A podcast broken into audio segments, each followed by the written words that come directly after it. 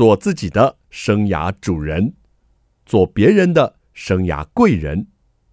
听听职涯顾问蓝如英的蓝老师生涯学堂，启动你的精彩人生。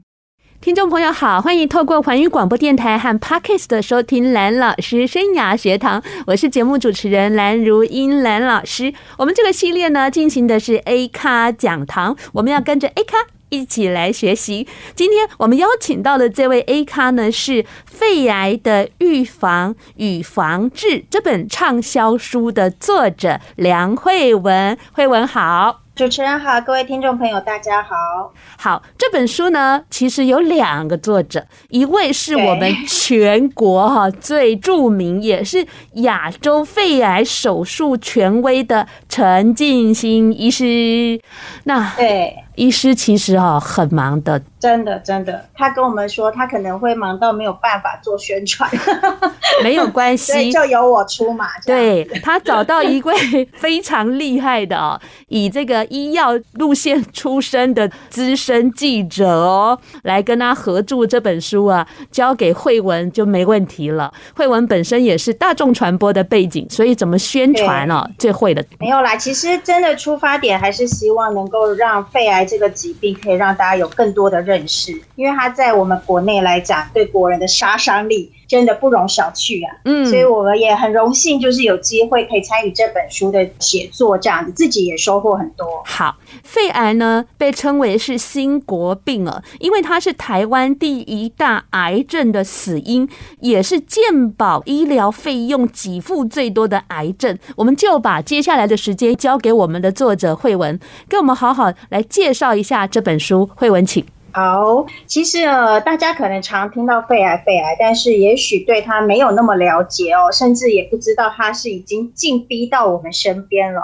首先，先让大家大概知道一下我们国内目前肺癌流行的一个趋势跟状况。刚刚蓝老师这边有提到，就是说，确实哦，它在这个十大癌症死因之首。高居不下的位置，其实已经将近要二十年了。也就是说，他是我们时代正死因之首的冠军哦。那持续了从二零零四年到现在是没有掉下来过。那比较可怕的是，还有我们大家可能还没有那么清楚的一部分，是最新的一个数据出来，是卫福部这边公布的哦。我们在二零二一年的死亡人数，光是肺癌哦，就有一万零四十人哦，也就是首度的破万。那换算下来呢，我们全台湾平均每五位因为癌症死亡的人口当中，就有一个是死于肺癌。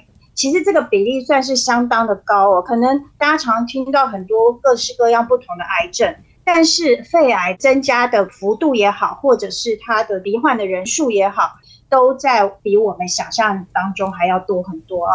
那此外，在发生率的部分也是一样，我们看到数据是二零一九年最新的一个数据，光是二零一九年就有一万六千两百三十三人。是新发生，就是第一次诊断罹患了肺癌。这个发生率呢，在我们男性部分来讲，它仅次于大肠癌，女性仅次于乳癌。所以呢，现在为什么在各界哦，尤其是我们的医界，非常非常重视肺癌的预防还有治疗这一块，就是希望能够赶快来提升国人。对于这个疾病的一个样貌的认识哦，大家才能够知道我怎么样来预防它，怎么样来对付它。那接下来让大家了解一下关于我们国人罹患肺癌的样貌哦，其实它有一些蛮特殊不同的地方，包括了我们在近年来其实越来越多的研究也越来越清楚它的一些特色，比方说我们有发现，在台湾的肺癌当中呢，肺腺癌的患者是比例最高的，占了有七成以上。那这个肺腺癌呢，其实跟西方的状况是差蛮多的，因为西方的肺癌人口其实他们大部分都是因为吸烟引起的，而那个类别跟我们台湾是不一样。我们这边其实很多都是没有吸烟的人在罹患肺癌，尤其呢还有性别上的特殊性。比方说，我们有看到一个数据哦，是近十年的一个统计资料，男性肺癌的确诊人数增加了三成二，女性却是大幅增加了将近九成，也就是几乎是翻倍了哈。这个成长率其实是相当惊人的。那另外呢，我们也有看到，在这个男女比例哦，在这个比较长期性的一个观察，就会发现，原本假设说我们看二零一零年的数字，女性患者只占了三成七，跟男生对比大概是三比六左右。可是到了二零一九年，居然已经快要势均力敌了，已经快要五十五十了。那也就是说呢，在未来很有可能女性的这个部分会超越到我们男性病患的人数。那同时呢，罹病的年龄还比男生要年轻五岁。这个听在我们女性的耳里哦，可能大家都会觉得怎么这么不公平啊？所以在这个部分呢，其实我们的科学家还有医界来讲。一些专家他们针对这个趋势跟这个特性一直有在做研究，包括了现在我们也已经知道说，很可能其实跟我们天生带有的基因有关。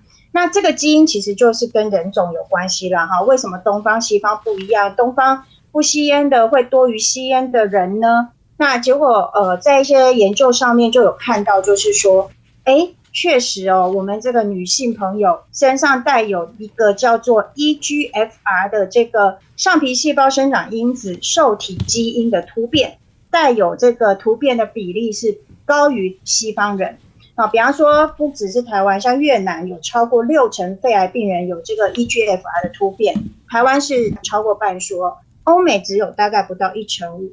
好，所以这个呢就可以作为我们未来，比方说在防治上面。一个对策的一个思考方向，还有就是包括，就是说我们也会去了解，是不是也跟东西方生活形态不太一样有关系？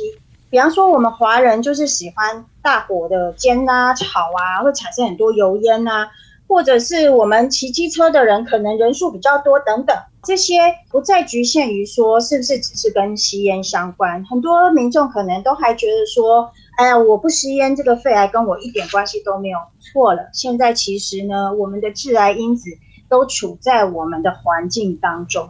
那台湾癌症基金会在二零一六年也有做一个调查，也发现了台湾女性肺癌患者在三十年内增加了四倍之多，而且这些人当中呢，不抽烟的大概九成三。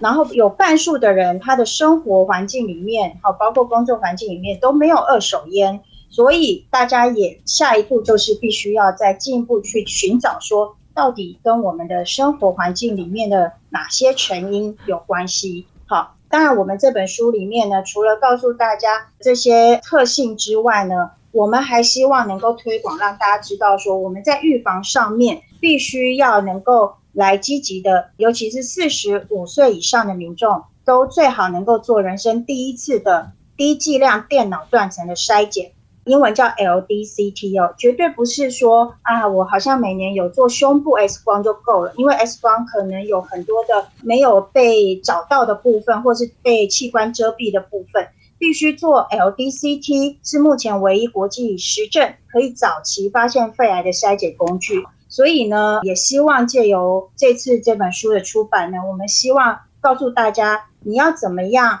能够来面对肺癌，来预防、避开这些呃致癌的风险等等。还有，如果我们真的不小心被确诊了，我们其实现在医疗上有很多的治疗工具，都可以帮助你不要放弃任何的希望。好，非常谢谢慧文呢，把厚重的一本书用非常浅显易懂的方式，让我们听众朋友有一个概括性的认识哦。待会节目呢，我们要好好再来跟听众朋友分享哦。我收到这本书的时候，我在我的脸书上也发了一篇文章，我用的是救命书，我觉得这本书可以救到好多人宝贵的生命。我们休息一下，再回到节目。欢迎听众朋友再回到蓝老师生涯学堂。我们今天所介绍的这本书呢，是《肺癌的预防与治疗》哦，是由天下文化所出版的，由我们国内哦也是亚洲肺癌手术权威陈进兴医师跟我们资深的医药记者梁慧文共同著作。这本书可厉害了，才推出十天就已经是博客来畅销书的第一名。对，我们很感谢大家的支持哦，因为也有一点惊讶，就是还蛮受到重视的。那这是好事啦，我们也希望大家能够多多透过我们的书，能够做更多的了解。这本书里面呢，其实一共分了四个篇章哦。我在短短的时间内，我已经看完了三个篇章，而且还做笔记耶。因为刚刚慧文说，肺癌想象中好像离我们很远了，想象中是怎么样？对大多数人，肺癌可能是想象，但是我想对慧文跟我，这个肺癌不是想象。我在书中才发现，您的一个亲戚也是离肺癌五十几岁就走了。对，就是我的小阿姨这样。嗯，我自己的爸爸还有我自己的公公都是肺腺癌走的。因为呢，在书中有提到哦，就是说肺癌当中哦，肺腺癌哦是占了很大宗的比例。对，它是我们现在大概七成的患者都是肺腺癌，是，所以对我而言，这本书哦，真的不是想象啊，我都觉得历历在目哦。如果这本书能够找个八年出版，或许家人就可以有更好的。治疗啦，甚至可以预防的一个方式哦。那为什么我说是救命书呢？因为这本书当中也特别提到了，就是很特殊的，尤其是肺腺癌，它是一种家族性比例很高的一种病。对，其实就是呃，刚刚我们前面有提到，越来越多证据，还有越来越多研究，都会让我们更清楚它的样貌。那我们确实有发现，这个是跟基因相关的。嗯，那既然是跟基因相关的，大家都可以大概拿我们比较熟知的，也许大肠癌啦，或是乳癌是一样的道理。也就是说呢，如果你的家族当中已经有确诊的个案的话，你可能本身就是高危险区。你就必须要更早、更注意你的定期筛检这件事情。所以怎么办？我好有压力哦。不会啦，不过有一个好消息哦。既然讲到这个，我就先插播一下。好，就是呢，包括陈医师在内，我们的医界其实推动了非常非常多年，也呼吁了非常多年。真的很庆幸的是，在今年的七月一号开始。卫福部的国民健康署呢，已经正式公告了有一个肺癌早期侦测的计划。是，那这个侦测计划很棒的地方，就是它提供我们重度吸烟者，还有具有肺癌家族史上，我们蓝老师就是可以适用哦，哈。它这两大族群呢，每两年可以做一次免费的 LDCT 检查。嗯哼，这是我们台湾是率先全球是。第一个国家针对两个族群来提供 LDCT 筛检的国家，是非常棒的一个政策哦。嗯，也希望民众能够透过我们这本书，还有我们的节目的访问呢，能够知道这个资讯，然后有需要者、符合者可以利用这样的资源。我自己本身呢，因为我爸爸在民国一百年罹患肺腺癌，发现的时候是三期哦，那所以我从一百年到现在啊。我也做过两次自费的哦，就是 LDCT。那我的家人，我先生，因为他爸爸也是肺腺癌，所以也做过哈。我的兄弟姐妹，还有包括我儿子，因为总是希望。自己平平安安的，但是该面对现实的部分还是该面对现实，才能够及早发现。所以未来呢，你们都应该是符合公费的这个对象哦。这个自费其实都要五六千块的，是对吧？六到八千块。对，那现在都有政府来帮你补助了，所以大家可以上网搜寻查一下相关的规定哦。就是包括我们的高风险族群，就是有家族史的部分，还有您是重度吸烟史的部分，有一些条件规定，只要你符合条件规定，你都可以在全台湾有大概将近一百家的合作医院可以去做预约跟检查。好，这也是刚好在这本书问世前呢出现的一个非常大的这个有关医疗的政策的突破，我觉得是一个值得肯定的事情。那陈医师既然不能来，我们就来聊聊他好不好？就是说，陈医师自己和家人，对对对对，陈医师自己和家人到底在这方面怎么做的？你既然代笔，你也来代言一下。因为呢，这一篇其实是是我自己加在书里面当中想要问他的，因为我觉得大家对于名医怎么生活也会很好奇。你太懂我们了，所以我也真的很认真的问了他这件事情哦。那我觉得确实，陈医师因为真的啦，他自己本身胸腔外科，他所有看过的病都是肺癌的病人，是他的感受会特别深。那当然，他对于他在这个防预防这一块，他也会做的比较到位。嗯哼，他自己都透露哦，自曝他说，其实他也有肺结节，在右上肺的地方，以前有查出过有三个，因为之前有感染过这个霉浆菌肺炎。对，那从那一次检查出来之后呢，他就很乖的，每两三年会去定期追踪。那当然，我们并不是说检查出肺结节你就一定是癌症哦，这不必然。可是就是提醒你说，你必须每固定一段时间，你就要去关心他一下，看他有没有变化。那陈医师除了有做这个定期追踪之外，他真的是非常注意空气的品质。嗯哼，他说他每天一到办公室，第一个时间就是开窗通风。是，然后呢，他会随身携带一个空气品质的侦测器。嗯哼，然后他觉得说远离危险因子很重要，所以他也告诉我们说。呃，民众啊，除了看气象哦，大家有看气象习惯，其实应该更要养成看空气品质的习惯。是，那你去到哪里都应该要知道说，你现在所处的环境空气品质是好的还是坏的。那再来呢，他平常居家的生活上面呢，他们家煮饭哦是不煎不炒，哇，哦，他们是只有水煮跟电锅加热。嗯哼，好，哦。那再来是，他会使用一些机器协助，比方说除湿机，还有空气清净机这些。因为大家一直有一个观念，觉得我只要在室内啊，我就没事啦，我不要出去外面，空气品质应该就很好，或者甚至就把门窗给关一关这样子。错了哦，其实如果你室内空气不好，你关一关，你自己等于在毒气室里面，这样也不 OK 哦，哈。是。那再来呢，他也不抽烟，这是最基本的哈。然后他会做，他打网球，所以提升心肺功能。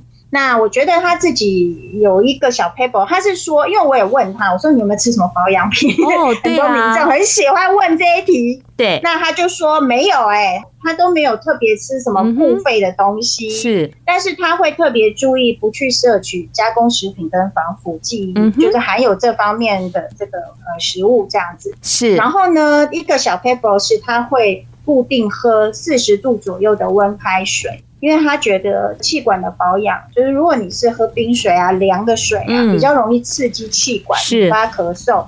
对，所以这部分就是他的居家，其实很简单，但是都是一些基本功啦。嗯，但是有一些简单的东西哦，我们反而会疏忽了，或者是没有落实。嗯、那陈医师呢，在这本书里面也有也有提到哦，他他自己认为生活有五宝。学妹，你看我多认真看啊！陈、嗯、医师在 另外的篇章，他有回应说生活五宝，他说饮食，刚刚慧文有说了。嗯饮食你不要那些加工物品，天然的最好，而且少油炸。饮食运动，刚刚慧文也说了哦。那陈医师有打网球，那如果外面气候不好，他会在家里的跑步机运动哦。睡眠，还有心态，尤其陈医师强调的是乐观的心态，还有就是空气了。他说这是生活的五宝。对，所以呢，名医师呢一天要看两百个。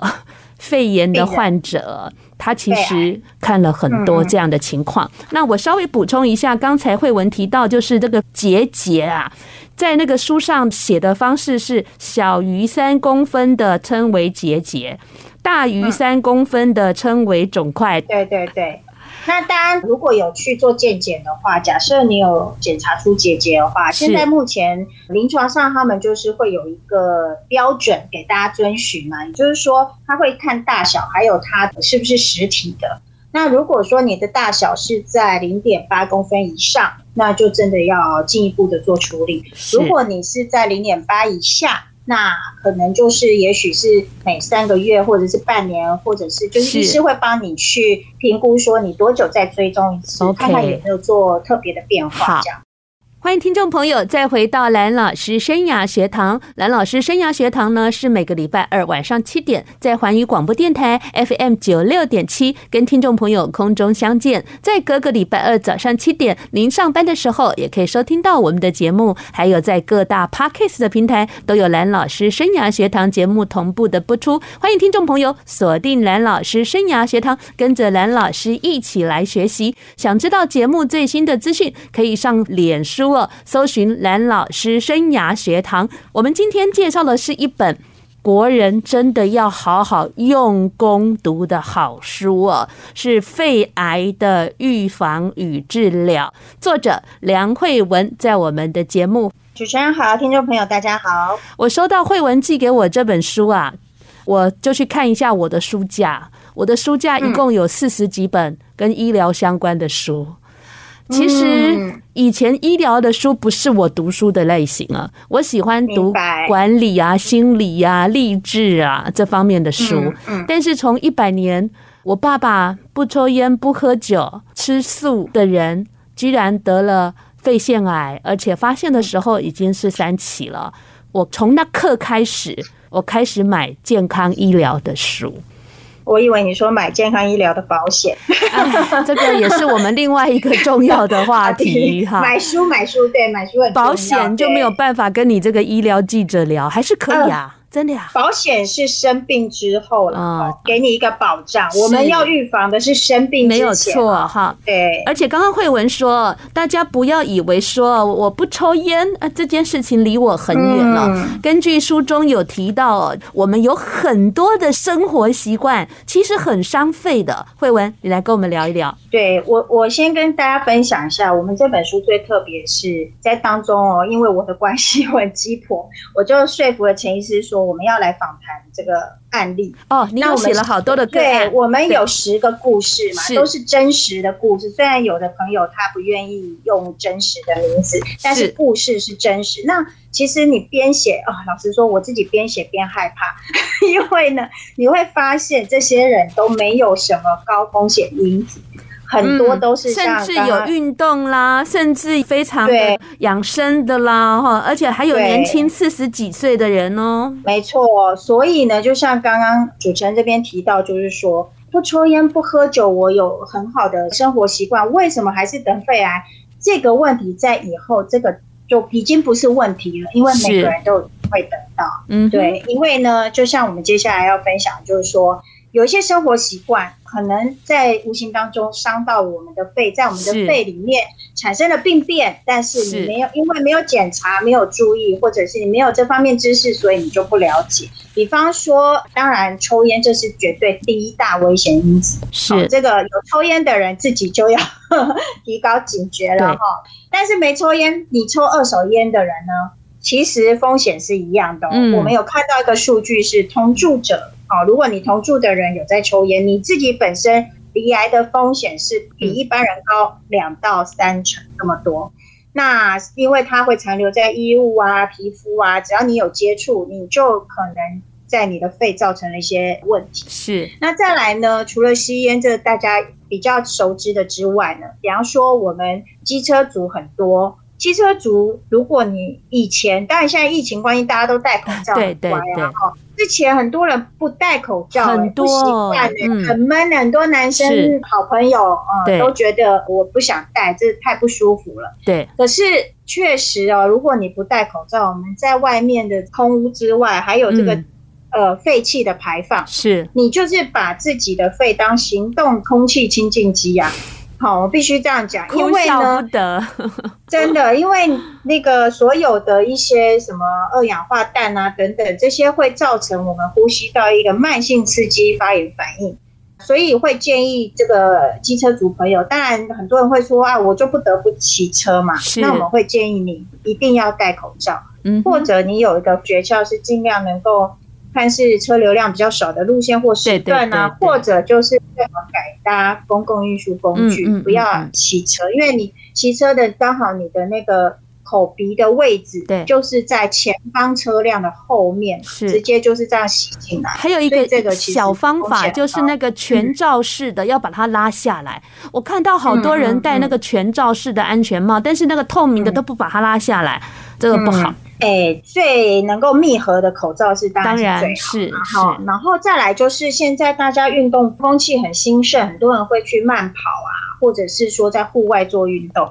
真的要很小心的是，我们以跑步来说，你的换气量就会是平常的十倍。嗯哼。所以有句话，很多专家会跳出来呼吁说，如果你是在空屋下慢跑，其实就形同对自杀的行为。你越运动。越你的健康是会越差的。嗯，对，所以呢，最好不管是骑车啦、跑马拉松啦，现在其实大家都可以上网查得到，或手机可以看得到那个空气品质的部分。对，如果那个 PM 二点五啊，我们会建议是小于五十微克的情况之下，或是。你选一下场所哦，比方说空旷处啊、树多的地方啊，或者是时段上不要上下班时段，是在清晨的话，也许稍微好一点。嗯、那或者就像陈医师的做法，我如果真的外面空气很糟，我就在家里跑。那还有一个是我们传统的焚香的习惯，就是因为拜拜嘛，要烧香。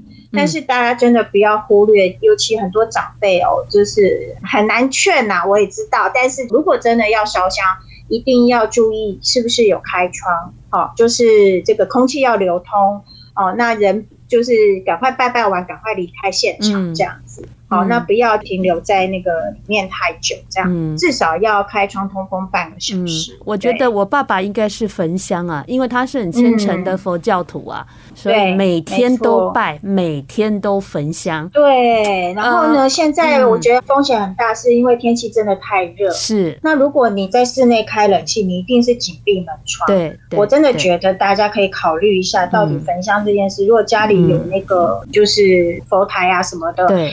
是不是用手哦？诚意到了比较重要啦，嗯嗯、用手替代香这样子。嗯，真的，其实我们不知不觉哈，在生活习惯上就做了最伤肺的事情啊。像现在的 App 实在太多了，嗯、那我的手机慢慢的也不少 App，但是我我我一直有那个环保局那个 App 啊，那我觉得我实在是很难去研究什么多少多少，我就看只要是黄色。我几乎就不出去运动了。绿色，我就会赶快把窗户打开，让新鲜的空气进来。那那种橘色更可怕了。我就觉得说，我们小小的事情啊，也是因为家人付出一个重大的代价，我才理解到。我真的不希望听众朋友因为你的家人付出了一个生命的代价，你才懂这些事，能够及早的就懂这些，那是最棒的一些事了。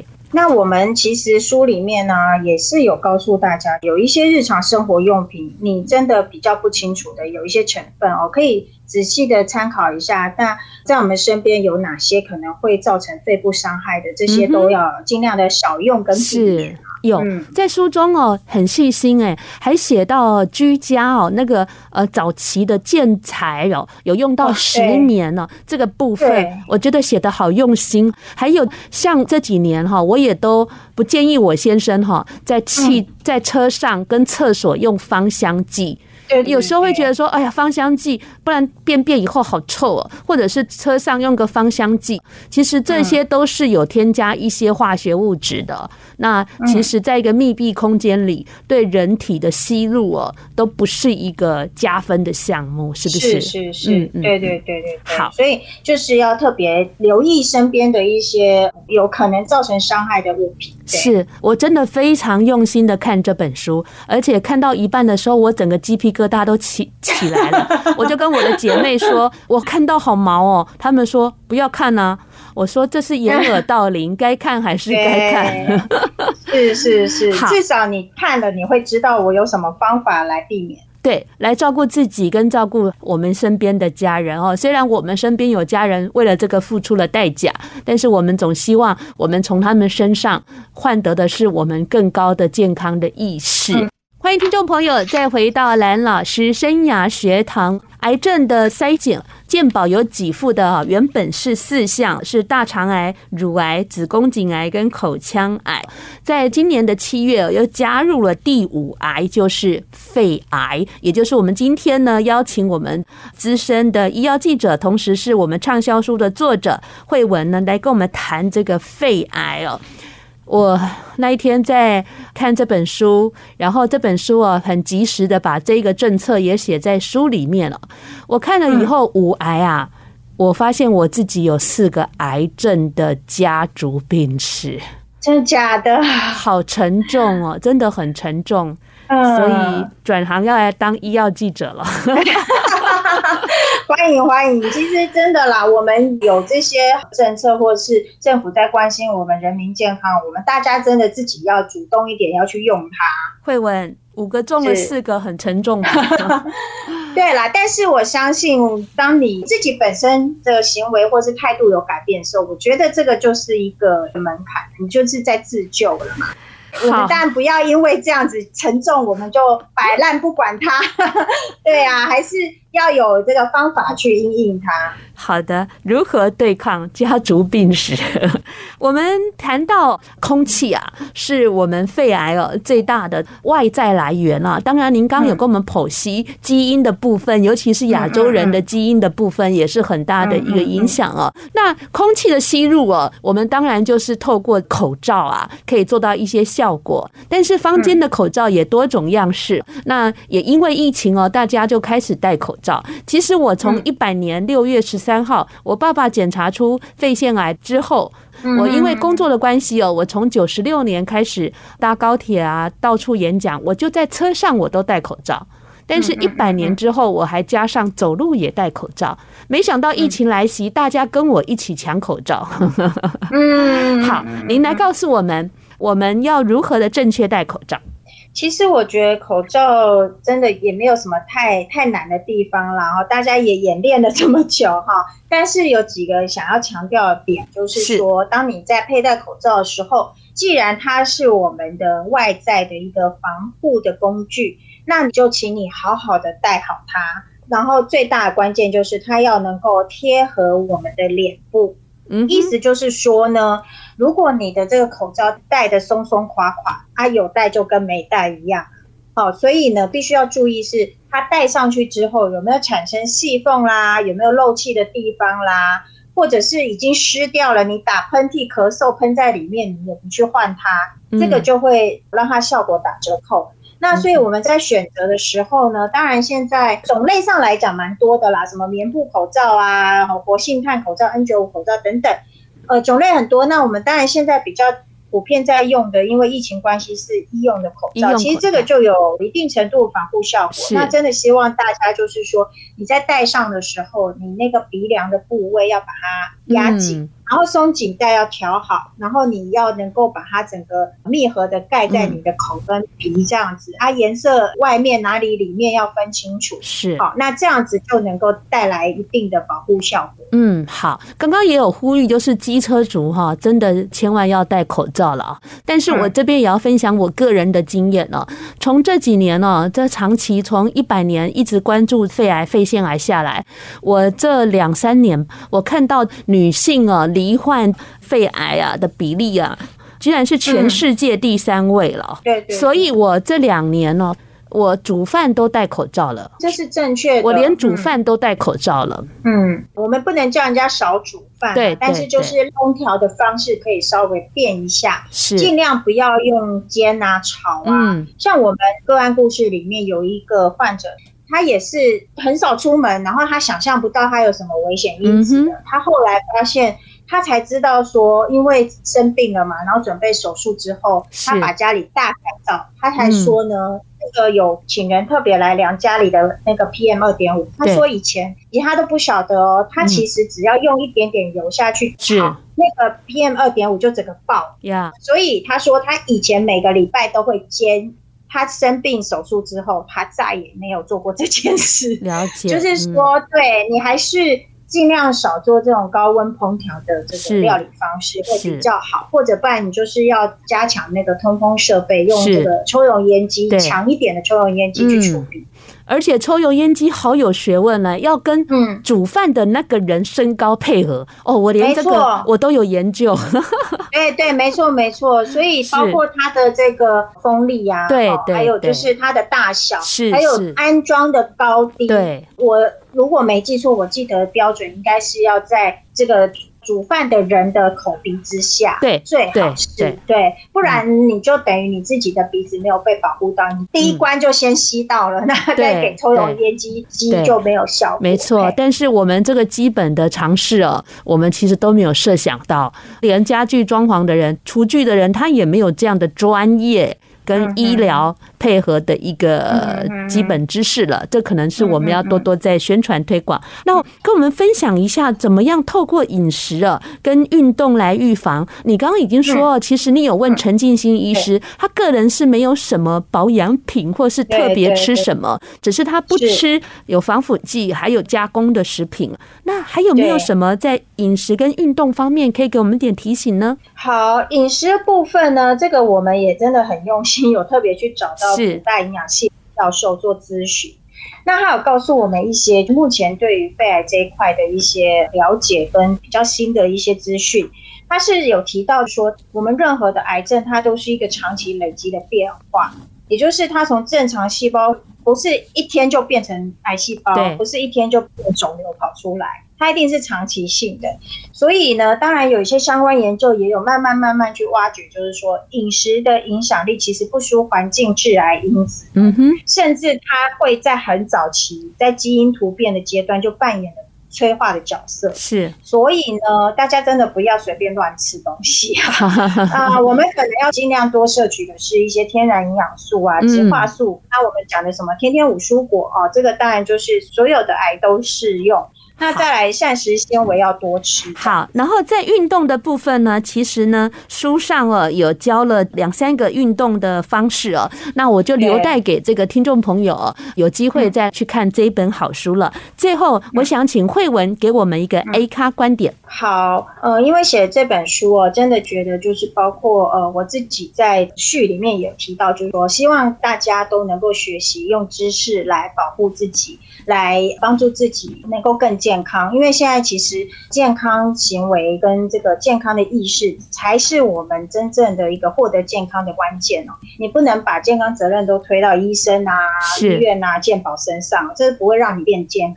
我们还是必须要懂得怎么样去维持健康生活形态，才是最重要的。所以呢，希望大家都能够在现在这个时代开始超前部署，不要等生病才来找寻治疗的方法，而是提前能够做一些健康促进的方法。让自己或是家人都能够长命百岁，很重要。疾病，而且就像这本好书所写的，嗯、全面迎战台湾新国病啊，正确预防、早期发现、积极治疗啊，远离肺癌威胁，我们做得到。谢谢慧文今天带来这本好书，也谢谢我们陈静心医师在百忙中能够把这本好书的资料提供出来，让慧文能够把这本书问世，能够协助更多需要的人。谢谢你喽！谢谢，谢谢大家。下礼拜蓝老师生涯学堂，我们空中再见，拜拜，拜拜。